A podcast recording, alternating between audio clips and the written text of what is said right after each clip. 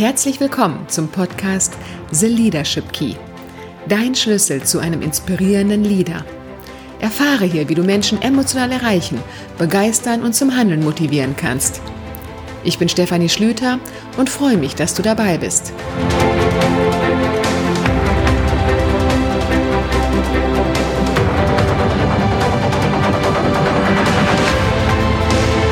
In der heutigen Folge lernst du einen der mächtigsten psychologischen Effekte kennen.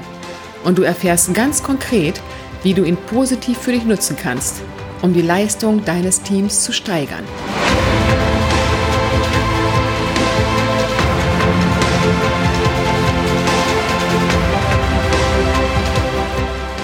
Heute geht es also um eine weitere Stellschraube für dich, um die Leistung und Motivation deines Teams zu erhöhen. Und das, was ich dir gleich vorstelle, gehört zu den mächtigsten psychologischen Effekten und hat einen direkten Einfluss auf dein Team. Es ist der Pygmalion-Effekt der Führung. Gemeint ist damit deine Erwartung an deine Mitarbeiter. Wenn du hohe Erwartungen an deine Mitarbeiter hast und jedem Einzelnen viel zutraust, änderst du unbewusst deinen Führungsstil. Du begegnest deinen Mitarbeitern freundlicher, zugewandter, optimistischer, gibst ihnen anspruchsvollere Aufgaben und bessere Rückmeldungen. Als Konsequenz erwarten deine Mitarbeiter auch mehr von sich selber. Sie trauen sich mehr zu und sind motivierter. Die Macht der guten Erwartung setzt eine Aufwärtsspirale in Gang. Wie eine selbsterfüllende Prophezeiung wächst die Leistung deines Teams kontinuierlich weiter. Aber warum ist das so? Wissenschaftliche Grundlage für diesen Effekt sind die Experimente und Studien der amerikanischen Professoren Rosenthal und Jacobson. Die beiden Psychologen Robert Rosenthal und Leonard Jacobson gingen 1965 in zwei amerikanische Grundschulen für ein Experiment.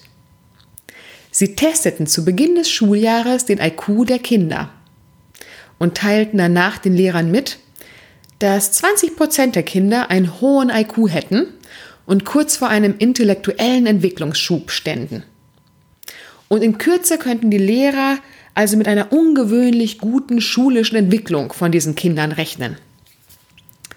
In Wahrheit wurden diese 20 Prozent der Kinder aber ganz willkürlich ausgewählt. Die Professoren verließen die Schulen mit dieser Prognose und kehrten erst am Ende des Schuljahres wieder zurück um die Entwicklung und den IQ der Kinder dann zu testen. Ja, und etwas absolut Erstaunliches geschah.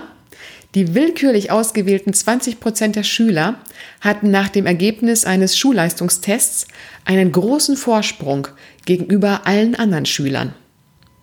Und bei fast der Hälfte der ausgewählten Kindern hatte sich der IQ sogar um 15 oder mehr Punkte gesteigert. Ja, das Ergebnis war verblüffend und in Videoanalysen fand man später heraus, dass das Verhalten der Lehrer sich unbewusst verändert hat gegenüber diesen vermeintlich hochbegabten Kindern. Sie lächelten die Schüler mehr an, hatten mehr Augenkontakt, lobten deren Beiträge, gaben ihnen schwierigere Aufgaben und trauten ihnen einfach viel mehr zu. Das Ergebnis war, dass die Kinder an Selbstvertrauen gewonnen haben, motivierter zur Schule kamen, länger an Aufgaben saßen sich selber mehr zugetraut haben und bessere Leistung zeigten. Die Erwartungen der Lehrer an diese Schüler hatten sich also bewahrheitet. Das Ergebnis dieser Studie hat damals für Aufruhr gesorgt und andere Wissenschaftler veranlasst, weiter zu forschen.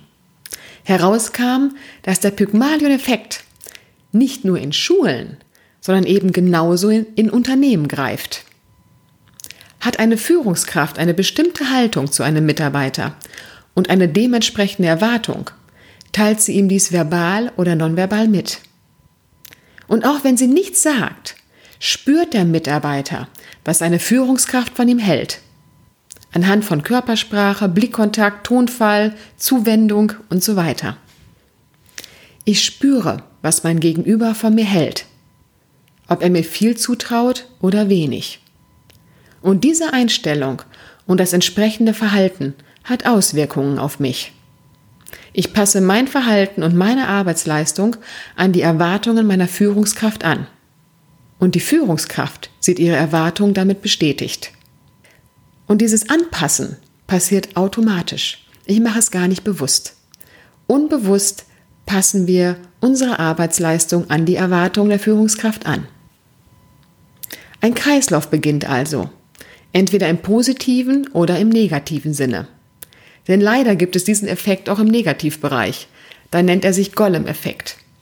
Wenn ein Mitarbeiter zum Beispiel an einer Aufgabe gescheitert ist und die Führungskraft ihm daraufhin nicht mehr viel zutraut, sinkt die Leistung des Mitarbeiters genauso wie sein Selbstwert für zukünftige Aufgaben.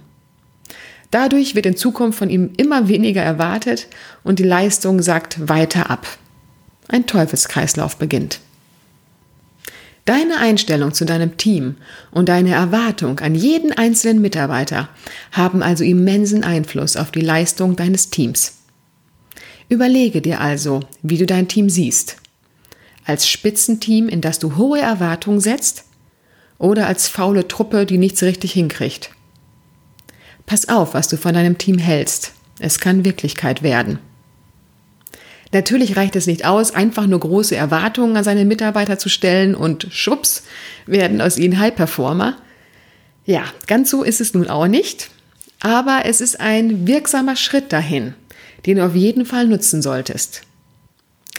Und deswegen hier nun ein paar Schritte und Tipps für dich, wie du den Pygmalion-Effekt positiv für dich nutzen kannst, um die Leistung deines Teams zu steigern.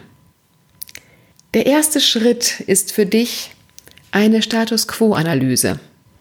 Das heißt, nimm dir einen Stift und Zettel und schreibe ganz spontan zu jedem Mitarbeiter drei Beschreibungen auf. Drei Beschreibungen, die dir als erstes in den Sinn kommen. Und es geht jetzt nicht darum, aufzuschreiben, wie du es gerne hättest, sondern was denkst du gerade wirklich über deine Mitarbeiter? Die ersten drei spontan in den Sinn kommenden Eigenschaften. Wenn du dies mit jedem Mitarbeiter gemacht hast, überprüfe diese Zuschreibung einmal und vermerke hinter jeder ein Plus oder ein Minus, je nachdem, ob die Bewertung jetzt positiv oder negativ ist. Und damit hast du für dich ein erstes Bild erhalten, wie du dein Team wahrnimmst und was du von ihm hältst. Der nächste Tipp ist, ein Stärkenprofil zu erstellen. Du ersetzt also die negativen Eigenschaften, die du über dein Team aufgeschrieben hast, durch die entgegengesetzten positiven Eigenschaften. Wenn du vorher zum Beispiel bei einem Mitarbeiter geschrieben hast, er arbeitet langsam, schreibst du nun auf, er arbeitet schnell und zügig. So gehst du mit jedem Mitarbeiter vor, bis du eine Liste deines Teams mit lauter positiven Eigenschaften hast. Auch wenn sich dabei jetzt alles in dir sträubt und du denkst, nein, so ist das doch nicht, Probier es einfach mal aus. Es ist vielleicht eine ungewöhnliche Methode, aber sie wirkt stärker, als du gerade denkst. Und damit diese Methode wirkt, kommen wir zum Tipp Nummer drei. Damit diese Methode wirkt, hältst du dir die positiven Eigenschaften immer wieder vor Augen und sagst sie dir immer wieder auf.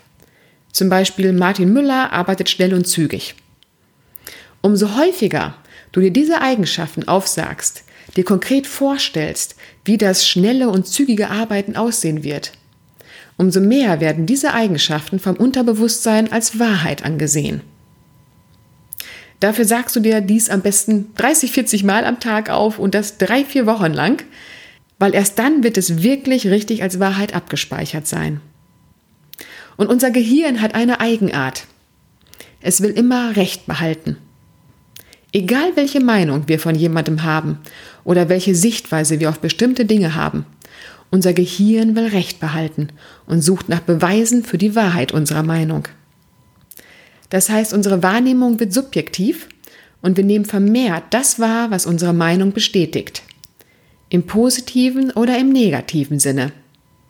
In diesem Fall wirst du vermehrt wahrnehmen, wann dein Mitarbeiter schnell und zügig gearbeitet hast und wirst dies wahrscheinlich positiv verstärken durch Lob oder Zuwendung. Und genau wie in einem Experiment der Grundschule wird sich dein Verhalten deinen Mitarbeitern gegenüber gemäß deiner Haltung und Erwartung positiv verändern. Ja, ich weiß, dass du jetzt innerlich wahrscheinlich anfängst zu schreien, das geht doch nicht. Ich kann mir doch meine Mitarbeiter nicht einfach schön denken. Meine Mitarbeiter haben auch negative Eigenschaften, die kann ich doch nicht einfach ignorieren, die muss ich ihnen doch auch rückmelden, damit sie sich verbessern können. Ja, und das sollst du auch. Aber sie sollten nicht zu deiner Haltung werden.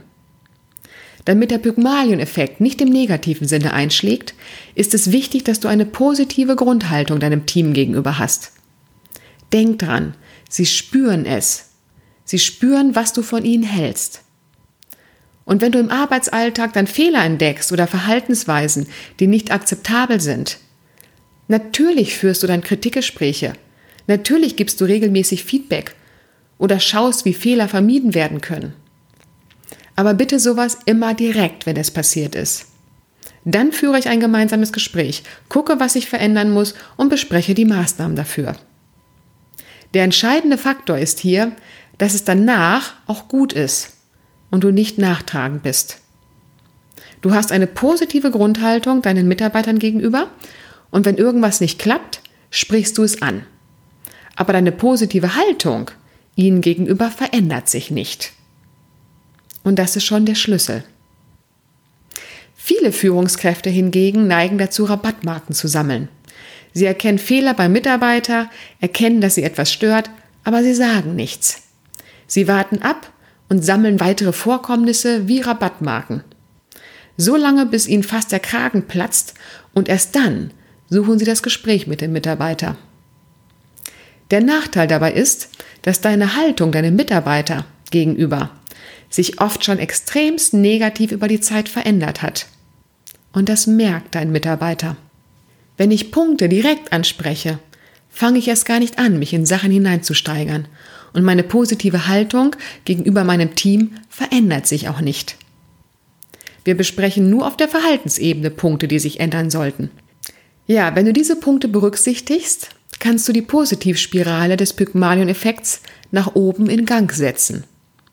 Mit einer positiven Haltung, verbunden mit großen Erwartungen deinen Mitarbeitern gegenüber, wird dein Verhalten deinem Team gegenüber so aussehen, dass du häufiger positives Feedback gibst, Gespräche mit deinen Mitarbeitern suchst und ihnen positiv zugewandt bist. Deine Mitarbeiter spüren dein Vertrauen in sie, deine Erwartung und dein positives Bild, was du von ihnen hast. Und das ist etwas, was sie stärken, motivieren und ihre Leistung verbessern wird. Der Pygmalion-Effekt der Führung ist nur eine Stellschraube zur Leistungssteigerung, aber dafür eine sehr wirksame. Ich wünsche dir nun viel Spaß und Erfolg beim Einsetzen der Tipps zum Pygmalion-Effekt. Und denk einfach immer daran, man wird, wie man gesehen wird. Ich freue mich auf dich in der nächsten Folge.